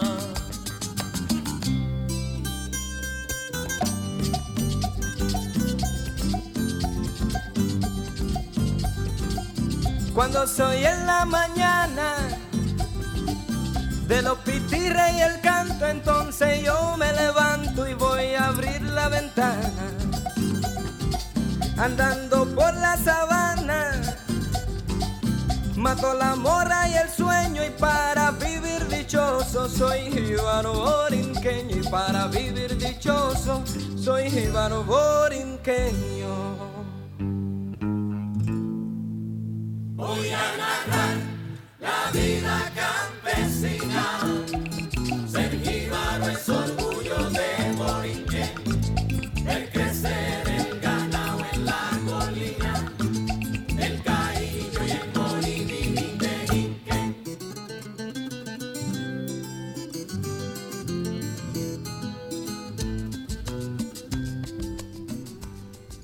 Aquí de vuelta dialogando con Beni, yo soy Rosana Cerezo y estoy dialogando con Silverio Pérez sobre su más reciente publicación Los secretos de mi padre. Esta canción también de la autoría de Silverio, La vida campesina, eh, creo que tenemos a Silverio ya en pantalla. Eh, esa canción yo recuerdo cantarla de, de niña, Dios mío, me sabía la letra completa, no entendía lo de el moribibique inque y ahora es que lo, lo entiendo bien, lo del caillo y el moribibique inque, qué bien. Y, y pues habla de que va a narrar la vida campesina y creo, eh, Silverio, que eso es lo que has continuado haciendo, narrando, narrando la vida campesina, la vida de, de tu madre, la vida de tu padre, la vida de este pueblo, de tu compay Tony Croato, de tu propia vida. Eh, estás narrando y narrando para visibilizar, para que valoremos. Eh, qué, qué bonito y qué aportación tan, tan hermosa a, a nuestro país y a nuestra cultura. Eh, Voy a dar el teléfono para que antes de seguir nuestra conversación, Silverio, la gente vaya anotando y se unan entonces eh, aquí a, a Radio Isla. El teléfono aquí en Radio Isla es el 787-292-1703. 787-292-1703. Pueden llamar para hacerle eh, preguntas o comentarios a Silverio sobre su reciente libro, Los secretos de mi padre, el evento que va a suceder el 17 de junio. Eh, que va a ser un gran concierto, eh, celebración de los 109 años de Don Silverio y se van a cantar muchas de estas canciones y muchas más para celebrar la vida de, de este viejito con tercer grado, carpintero, jíbaro, que es una manera para el pueblo de celebrar lo que es nuestra esencia boricua, a, la persona sencilla y grande en su sencillez. Es un momento donde nos sacudimos eh, títulos y pretensiones para celebrar la esencia. Así que creo que va a ser un evento precioso, Silverio, y qué hermoso poder llegar con tu papá de pie y con su mente clara ahí. ¡Wow! ¡Qué gran bendición! Tú sabes que en el proceso de idear esto, y esto te lo voy a, a compartir por la intimidad que se ha desarrollado en esta conversación, y es algo que no voy a, a compartir en ninguna otra eh, entrevista porque no quiero que el foco se desvíe. Y es que como toda familia, nosotros nos hemos enfrentado, y a mí me parece que esto es bien importante que los que nos escuchan lo tengan en, en cuenta, nos hemos enfrentado al reto de darle calidad de vida y cuido a mi padre. Nosotros como familia hemos estado cuidando a mi papá y a mi mamá desde hace más de, yo te diría que hace más de 14 años, este, tal vez mucho más. Benita, que, me está escuchando, una de mis hermanas, alguna me puede corregir, pero hace más de casi 14 o 15 años que nosotros tenemos con ellos un cuidado 24/7 nos turnamos entre los hermanos, con algunas personas a las que les pagamos. Pero, como tú bien sabes, cada día ese cuidado de excelencia de nuestros adultos mayores es más difícil. Y yo he querido llevar el mensaje también a través de esta actividad y a través del libro de la responsabilidad que tenemos de cuidar nuestros adultos mayores. Ya que el Estado no lo asume, pues nosotros vamos a tener que hacerlo porque nuestros padres no descansaron en el Estado para cuidarnos a nosotros. Tenemos que nosotros asumir esa responsabilidad. Y tanto el libro como la actividad del día 17 tiene el propósito de hacer un fondo que nos ayude a darle esa calidad de vida a mi papá mientras él siga vivo. Y los costos de cuidar a nuestros adultos mayores son realmente increíbles. Y por eso hay muchos adultos abandonados, por eso hay muchos adultos que no están viviendo una calidad de vida que se merecen. Y yo he querido utilizar el poder que me da el que la gente me conozca, pues para sacar este libro y para hacer este evento, para asegurarme de que le vamos a dar a nuestra familia una calidad de vida, de cuidado, de lo que él necesite, este, por todo el tiempo que él quiera seguir viviendo. Y te lo quería compartir porque lindo. este libro y la actividad no se hace para uno vanagloriarse, no se, no se hace para otro fin que no sea honrar a nuestros padres y tratar de que con el ejemplo mucha gente lo haga también. Qué lindo, Silverio, y qué dicha que tú tengas ese poder de convocatoria y esa, esa capacidad de poder traer a la familia, entonces, eh, a la familia más grande, para ayudar a cuidar la familia chiquita. Eh, creo que desde este otro lado del micrófono hago un llamado también a, la, a las compañeras y compañeros que estemos en los medios para traer a la luz esta situación crítica de nuestros adultos mayores, porque en nuestro país es un país mayormente de viejos y vamos todos para allá. Y tenemos que empezar a cuestionar a ese Estado que ha abandonado también a los familiares. Ser cuidador y cuidadora es una labor sagrada y bien difícil y que desgasta mucho a las personas que cuidan. Eh, los cuidadores necesitan apoyo, necesitan apoyo y las políticas públicas tienen que ir dirigidas a cuidar de nuestros viejos. De lo más vulnerable de nuestra sociedad eh, y cómo tratamos la fragilidad en nuestra sociedad nos define nuestro corazón como país. Ojalá que podamos crecer ante ese reto. Eh, te felicito, Silverio, a ti, a tus hermanas, a tus hermanos, por estar eh, garantizando que tu papá pues tenga unos últimos días llenos de amor y de un cuidado eh, digno y cariñoso. Vamos ahora, Silverio, si te parece, a, darle entrada a las llamadas, que ya tenemos bastante. pues vamos a la primera llamada, por favor. Este, buenos días, están dialogando con Beni. Su nombre, por favor. Eh, no sé si tuvo que esperar mucho. Vamos, ahora creo que se oye. Vamos a ver. Buenos días. Vamos a pasar a la próxima llamada y que la persona vuelva a llamar. Buenos días, están dialogando con Beni. Su nombre, por favor. Sí, mi nombre es Eli de la Cruz. Eh, buenos días a los dos y a todo el público que escucha. Gracias. Eh, realmente siempre, siempre, he creído en, en, los homenajes y los tributos a, las personas en vida. Gracias. Eli, si puede bajar el volumen de su radio. Eh, no, no lo tengo puesto. Ah, bueno, está bien. Pues tal vez si tiene el teléfono en speaker, pues sacarlo de altavoz para poder que no haya, hay una retroalimentación para poder oírla no? mejor. Ya lo hice. Eh, que siempre he creído en, en, los homenajes y en los tributos a las personas en vida. Y cuando escucho eh, a Silverio que el papá dio el libro y vio las arrugas y lo comentó, qué, qué más felicidad que esa, que él en vida pudo ver ese, ese tributo, esa dedicación del hijo, no solo a cuidarlo, sino a hacerle ese libro y toda esa historia tan hermosa que debe ser. Lo voy a comprar. Y realmente este programa saca uno de toda esa vorágine de programas políticos y los revoluces de este país y le da a uno un poco de tranquilidad en una mañana de un domingo donde uno con un cafecito escucha un programa como ese. Así que los felicito a, a, los dos y a Silverio lo admiro porque se nota todo lo que destila es de un hombre muy, muy dedicado y una persona muy honesta.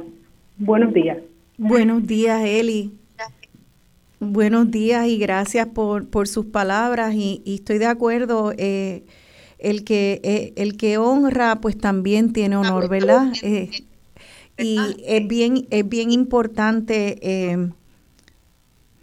tener humildad, tener humildad ante todo, o sea, todo lo, lo, que uno pueda aportar eh, poder decir, pues lo hago desde la humildad, sabiendo que cada ser humano que viene a este planeta tiene algo que aportar, en, algunas ocasiones es muy visible ante todo el mundo y en otras es muy invisible y son aportaciones profundas e importantes. Y lo que hizo el movimiento de la nueva canción, lo que hicieron grupos como como haciendo punto en otro son y lo que hace hoy Silverio con su libro de los secretos de mi padre es agarrar una figura de una persona que normalmente en nuestro país sería invisible, su historia, la historia de todos los don Silverios, todas las doñas Victorinas, serían invisibles. No importaría a una persona que en un tercer grado, que araba la tierra con bueyes, imagínate, bueyes, en la época de los iPhones. La rescata, la plasma en un libro, la narra, como dice la canción, y la eleva para decirnos esto, esto tiene todo este valor. Así que eso viene desde la humildad y yo creo que cuando la gente ve esa expresión auténtica, responde a ella, Silverio, y por eso creo que las palabras de, de de nuestra amiga Eli de la Cruz. Vamos a pasar entonces a la próxima llamada. Buenos días, están dialogando con Beni. Su nombre, por favor. Buenos días, Tita Marrero, Rosana y Silverio, saludos. Yo estoy bien contenta de escuchar que Silverio lo tienes ahí. Qué porque verdaderamente, tú sabes, yo lo he hecho mucho de menos porque es que antes nosotros podíamos disfrutarlo en los programas cuando estaba con Jacobo y demás, y ya pues ya no lo podemos ver en, televisión. Digo, yo no tengo televisión, pero yo no dejo a Radio Isla, porque también tienes ese programa que tiene tú sabes, tanto cuidado para cuando tú, tú escoges los, los temas. Y mira, hoy esa entrevista de lujo para mí.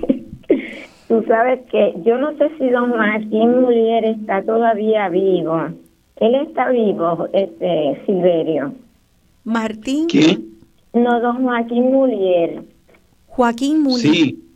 Ajá, sí, don Joaquín Mulier está vivo. vez Eh, Don Joaquín Mulier es uno de los maestros que indirectamente tuve en el arte de hacer décimas. Mi Mira, primer programa de televisión en el que participé en 1971 se llamaba 71. Burín que Encanta, producido por don Tommy Muñiz. Sí, yo te y tenía la intención, tenía la intención de sacar la música campesina de la exclusividad de la Navidad y ponerla todo el año. Él me, Pues me dio esa encomienda de yo ser eh, el anfitrión de ese programa y una pieza fundamental de ese programa era don Joaquín Mulier, de quien repasé y aprendí en eh, eso de ese arte de escribir la décima rápido. Y es uno de los grandes baluartes de nuestro país, don Joaquín Mulier. Pues mira, tú sabes por qué te lo traigo a colación, porque decía si todavía viviera, porque en una ocasión él estaba en un programa aquí en la Estación Experimental Agrícola y yo le dije, yo tengo un sueño que Silverio, como tú sabes, tanto de décimas, y yo decía así, él escribiera un libro que al mismo tiempo también tuviera música, porque tú sabes de diferentes, digamos, seis chorreados, seis fajardeños, seis de esto, de lo otro, y que se pudiera escuchar, yo decía, eso haría un bestseller, porque yo misma te haría, te haría la campaña para que lo compráramos, porque tú sabes tanto de tierra adentro, y mira, qué bueno que eso te vino de tu papá y de tu mamá. Y si tú lo pudieras plasmar en un libro que tuviera acompañado de música, eso sería bello, bello. Pues mire, Pues, te tengo una buena noticia para usted. Sí. Eh, en 1900, en el 2008, Ajá, cuando yo cumplí mis 60 años, eh, quise celebrarlo de una forma particular. Y escribí este libro que estoy presentando para los amigos que están en Facebook Live en pantalla que lleva como título Prefiero ser trovador. En el libro no solamente explico cómo se hace una décima, sino que incluyo todas las décimas que yo había escrito hasta ese momento del 2008 y el Qué libro incluye, como usted lo pide, un CD que tiene distintos estilos de décima de cómo se, ah, se caramba. Bien, mira, Así pues gracias su al deseo Señor se que hizo tú lo realidad. estás... Y me pregunto si ¿Dónde lo todavía consigo? ¿Dónde lo puedo conseguir? eso. Pues mire, yo creo que se habían agotado, pero me quedan tres o cuatro copias por ahí. Yo le voy a dar eh, una de las dos formas que lo podría hacer. Sería entrando a mi página silveriopérez.com, www.silveriopérez.com, y ahí este, yo me comprometo a poner una de esas dos o tres copias que me quedan para que una persona como usted lo pueda adquirir. Si no, A lo mejor te van a pedir que lo vuelvas a publicar, porque yo creo, Yo te digo que para mí tú yo creo que serías esa el es una mejor idea. Y Sí. en la tienda de, de Jessica, que se llama El Panal, que está ahí en la ¿Dónde marginal queda? de la eh, Avenida Martínez Nadal, pues Avenida yo Martínez tengo allí también algunos libros por la gente que pasa por allí por la tienda de ella. Y, y ahí hay par de copias también, pero qué lindo que ella imaginara algo que para mí fue necesario en un momento Qué determinado. Este, eh, este fue mi primer libro de décima. Tengo un segundo libro de décima que, que se llama eh, El Pitirre Cantador, este, que lo hice inicialmente bajo un seudónimo para el periódico Claridad y después lo, lo, lo publiqué. Y para mí la décima es, oiga, es una forma de, de vivir prácticamente. Es más, Sí, es más, vamos, vamos a hacer, eh, Rosana, ¿te parece si honramos a, a esta sugerencia de la señora con una décima? ¿Te parece? Ay, bendito, claro. Qué bueno. Faltaba más. Me diste por el huequito del gusto. Acuérdense que tiene que tener ocho sílabas y que el primero tiene que rimar con el tercero, con el cuarto y el quinto. el segundo y el tercero riman entre sí, seis, siete y nueve tienen una décima y ocho y nueve tienen la otra. Miren a ver si me sale. Con Rosana dialogando. Ahí con Rosana dialogando como si con Benny fuera, conversara si quisiera con un país que ha callado, que el buen diálogo ha enterrado. Y eso debemos cambiar. La palabra disfrutar Nos tenemos que entender porque para conocer nos tenemos que escuchar porque para conocer nos tenemos que escuchar. Ese es el 6 es maravilloso. Wow. El, este programa para mí es un manjar porque eso fue un anhelo de mi corazón y mira, no sabía que lo tenías plasmado ya en un libro. Mira qué cosa. Qué, lindo. Gracias, gracias señora Marrero por llamar y dar el pie forzado para que Silverio improvisara aquí esa décima que me ha sacado las lágrimas, pero son lágrimas de son lágrimas de, alegría. Ay, sí, me alegro que lo sigamos disfrutando por mucho tiempo y a tu papá también. Muchas felicidades y muchos deseos lindos. Gracias, señora Marrero, que tenga lindo domingo. Igual a usted. Oye, Rosana, yo le dije a mi papá eh, los otros días, papi, te tienes que cuidar porque él hace maldades de tratar de pararse sin que la cuidadora esté y ese tipo de cosas. Le digo, papi, te tienes que cuidar porque yo quiero que tú estés en la celebración de tu cumpleaños 109. Y me dijo, ay, mijo, no te preocupes, que a San Pedro se le perdieron mis archivos. Ay, Dios mío. Oye, pero es que es un lince. ¡Wow! Entonces, yo, eso, eso es un misterio que yo no puedo descifrar, Lozana, ah. porque él nunca se ha leído, se ha leído un libro. Wow. Él nunca ha utilizado la palabra como, como herramienta como tú y yo la utilizamos. Y le sale espontáneamente hacer eso, con una sofisticación sí. que para mí es incomprensible. Por ejemplo, ayer mi esposa Jessica lo saluda, lo agarra así por las manos Don Silverio, ¿cómo estamos? Una frase normal que todo el mundo dice, ¿cómo estamos? Y él dice, bueno, yo puedo hablar por mí, yo estoy bien, pero no sé por ti. o sea que él utiliza el estamos. El estamos, claro. La palabra estamos como inclusiva. Claro. Y entonces él se diferencia de que no es lo mismo cómo estamos de cómo estoy. Sí. Entonces yo digo, esa sofisticación del pensamiento, sí. para mí es un misterio que yo no lo puedo explicar. Lo rápido, lo rápido que lo atrapó, lo atrapó en el aire y lo rápido contesta. Inmediatamente. Eso era también bien característico de la gente de la generación de él. Yo tenía una bisabuela que murió a los 100 años, que era igual, Carmen Rita Cuevas Iriarte, y ella tenía para empezar, una cantidad de dichos increíbles, pero además de los refranes, era eso que tú dices, era como un Puerto Rico donde había una soltura y una agudeza mental que no dependía de, la instrucción académica, pero había eh, pues mucha riqueza lingüística y, mucha picardía al hablar. Mucha picardía. El, refranero ese, en una ocasión, una de estas compañías Medical Advantage lo, lo quiso utilizar para, para, un anuncio y vimos ahí una oportunidad de, de aportarle a ese potecito de sus cuidos. Sí. Y entonces él terminaba eh, mirando a cámara diciendo, estoy como Coco. Eso fue lo que le pusieron en el, en el guion. Era lo único que decía. Y cuando lo están grabando, él dice, estoy como Coco, pero no rancio.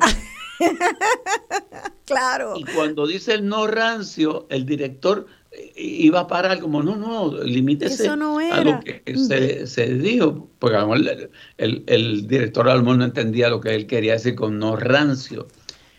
Y el, el otro, la persona de la compañía dijo, no, no, no, no, déjalo así. Imagínate. Ese como coco, pero no rancio, fue lo que pegó de ese anuncio. Claro. Y lo cierto es que todo el mundo se acuerda de esa salida de mi papá. Estoy como coco, pero no rancio. pues creo, Silverio, que con esas palabras este, podemos aprovechar para, para terminar el programa y quería saber si, si quieres eh, decirle algo, una, un último mensaje al público. Eh, sé que la gente está bien pendiente al libro, también a la actividad. Eh, si puedes repasar por último, si hay al, cuándo sale en librería para aquellas personas que, que no tengan la facilidad de comprarlo online, en línea, en los secretos de mi padre.com, eh, pues ¿cuál es el día oficial? Eh, quisiera este, primero decirte que esto, es una, esto ha sido una experiencia única. No lo estoy diciendo retóricamente, no. Esta conversación contigo ha sido una una experiencia muy emocional, de una gran satisfacción extraordinaria, como todo lo que tú haces, eh, Rosana, que honras tan lindo a tu padre. Eh, el libro eh, ahora actualmente está en, mi página web y, va a llegar ya a las librerías cercano a ese 17 de junio, porque toma tiempo, esto de distribuir los libros toma tiempo. Este, Jessica lo va a tener en su tienda del panal, lo va a tener disponible desde ya porque nos llegaron las copias y las estamos repartiendo como loco por ahí. Pero yo sé que en Bookmark de, de San Patricio lo van a tener e inmediatamente después del día 17 de junio también estoy seguro que lo va a tener Norberto González, El Candil, todas las todas librerías, las librerías principales. Eh, este, y entonces creo que, lo que hemos disfrutado aquí es el conversar, el escucharnos, el revivir nuestras raíces, el, el, sentirnos orgullosos de nuestros padres, de nuestra historia, de nuestro país. Y yo le exhorto a la gente que se permitan ese disfrute. Yo creo que el gran secreto de mi padre es amar la vida y quererla seguir viviendo. En el libro yo narro un instante donde todos pensamos que nuestro, nuestro padre se nos iba a ir. En el momento en que él es testigo de la muerte de mi mamá. Nosotros pensamos que él no iba a poder resistir el dolor de perder a su amada de 77 años. Ese día, y lo van a leer en detalle, mi papá nos dio una lección de vida que nos asombró a todos. Su deseo de vivir era mayor que su dolor. Y yo les pido a todos los que nos escuchan, quieran la vida, expriman la experiencia de la vida, no se rindan, no piensen que porque algo te pasó no vale la pena seguir viviendo, no, en la vida el 20% es lo que te pasa y el 80% es cómo tú reaccionas a eso que, que te pasa. No permitas que ese 20% que te pasa controle lo que tú puedes disfrutar de la vida. El gran secreto de mi padre es querer seguir viviendo. Gracias Silverio. Y ese gran secreto nos lo llevamos en el corazón eh, pues porque debe ser el lema, ese es el norte. Gracias Silverio, a ti, a don Silverio, a doña Victorina y a todos nuestros campesinos, mujeres curanderas que nos dieron, abrieron el camino para una vida digna como boricuas con orgullo. Feliz domingo familia, se despide de ustedes esta servidora, Rosana Cerezo.